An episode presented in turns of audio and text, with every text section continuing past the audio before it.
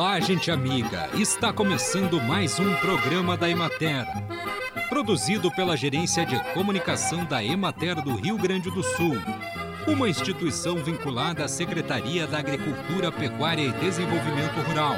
Com apresentação de Matheus de Oliveira e técnica de José Cabral.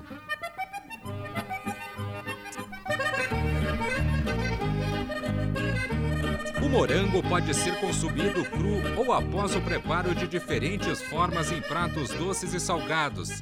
Tradicionalmente associado a pratos doces como sorvetes, mousses, tortas e bolo, o uso do morango tem crescido em pratos salgados. Ele pode substituir o tomate em saladas, recheios de sanduíches e molhos para macarrão e carnes. O descongelamento deve ser lento em geladeira ou em condição ambiente.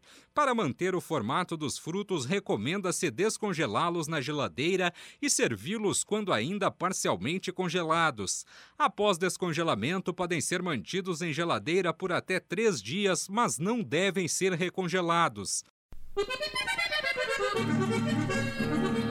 No caso de solos compactados, o rompimento dessa camada pode ser efetuado com eficiência através do preparo convencional com aração a maior profundidade, subsolagem, escarificação ou outro manejo mais adequado ao tipo de solo e à disponibilidade de implemento, e deve ser realizado até a profundidade imediatamente abaixo da camada de impedimento no cultivo que antecede a semeadura do girassol.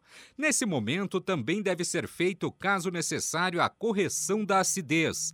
Finalmente, a semeadura direta não deve ser encarada como uma prática possível de ser aplicada em todos os tipos de solo, como aqueles degradados, compactados, ácidos e infestados de plantas daninhas, sem estar vinculada a um conjunto de ações planejadas, objetivando que o agricultor tenha tempo de se familiarizar com o novo sistema de semeadura e praticar as operações necessárias necessárias antes de sua efetiva implementação.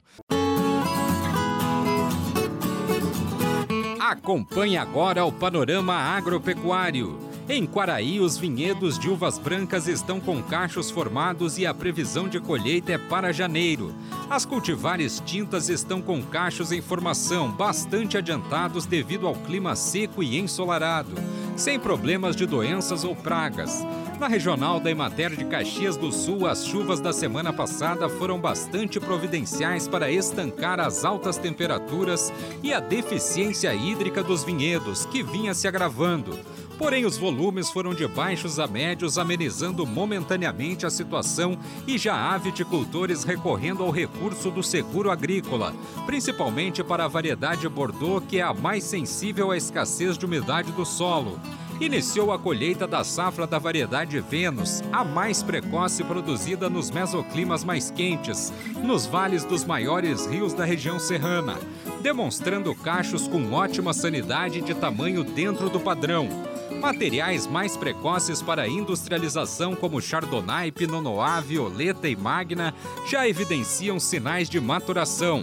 De maneira geral, os vinhedos demonstram bom vigor e sanidade satisfatória, com diversas cultivares com considerável número de vagas abortadas por terem florescido sob condições climáticas adversas em setembro e início de outubro.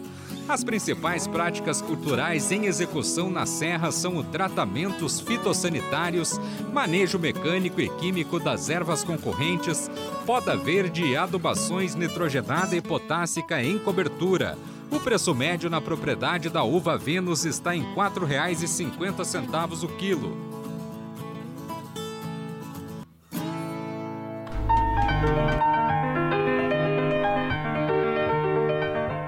No programa de hoje, o extensionista e gerente regional da Emater em Frederico Westphalen, Luciano Schwerz, fala sobre o manejo fitossanitário da cultura do milho. Estamos aqui hoje para falar do manejo fitossanitário na cultura do milho. A maior parte das lavouras na nossa região estão na fase de pendoamento e enchimento de grãos. Após o pendoamento, o milho atinge a sua maior área foliar, ou seja, todas as folhas estão emitidas, prontas para captar energia, radiação solar e acumular nos grãos fotoassimilados, nutrientes nas plantas que vão gerar uma boa produtividade. tanto milho para grão como milho para silagem, dependem diretamente de uma boa condição sanitária, ou seja, uma planta com as folhas sadias e aptas a fazer fotossíntese. Para isso, nós precisamos ter um cuidado especial com a incidência de doenças.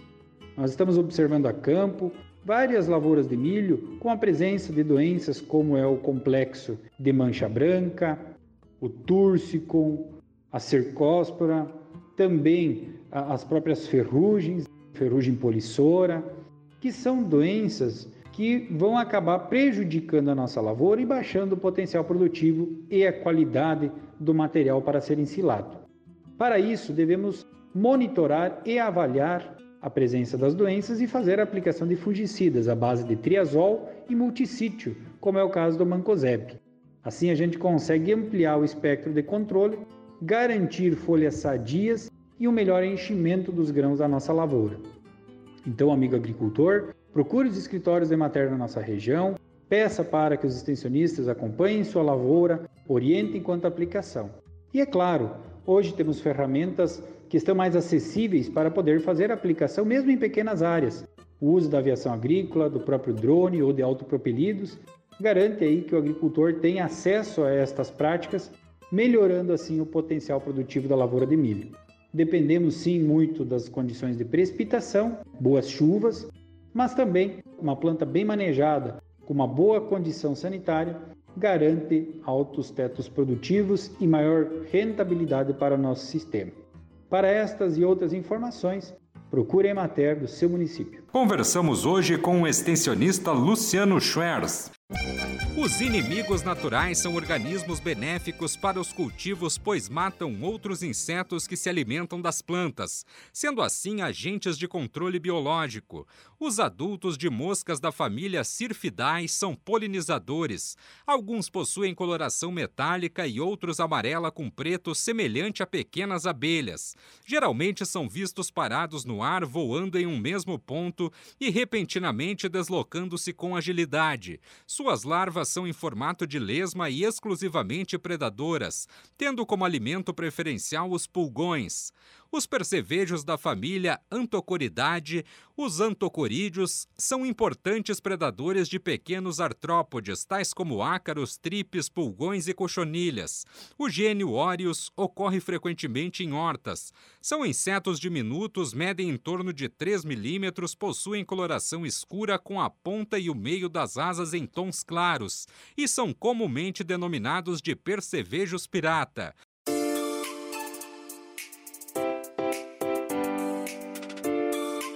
E chegou o momento de saúde e ecologia. É no solo que tudo começa. Não é raro ouvir essa frase quando se trata de agricultura. E por isso a importância de práticas de conservação de solo quando se busca boas produções e produtividades. Os consórcios de plantas de cobertura podem ser utilizados após a colheita da soja e têm grande potencial para a rotação de culturas, pois combinam plantas de características complementares como as leguminosas e as gramíneas. As leguminosas têm a capacidade capacidade de fixar nitrogênio no solo, tem relação carbono-nitrogênio mais baixa, isso facilita o processo de mineralização por microorganismos e a liberação de nutrientes para as plantas. Por outro lado, as gramíneas têm uma palha de mais difícil decomposição, então vão permanecer por mais tempo protegendo o solo contra intempéries e as raízes fasciculadas, por serem mais agressivas, povoam o solo em maior profundidade, promovendo melhor porosidade para a infiltração de água e o crescimento das raízes que vêm depois.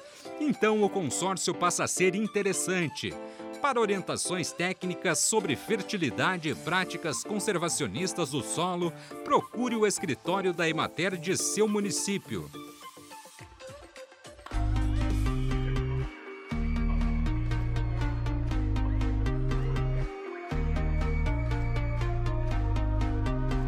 6 de dezembro é um dia especial para o meio rural brasileiro. Neste dia nasceu em 1948 o Serviço de Assistência Técnica e Extensão Rural e Social do país, a partir da fundação da Emater de Minas Gerais. Por isso a data marca o Dia Nacional da Extensão Rural. No Rio Grande do Sul, a Emater Ascar atua desde 1955 e contribui com o desenvolvimento das famílias do campo promovendo ações e implementando políticas públicas que visam o desenvolvimento rural. Parabéns a todos os extensionistas!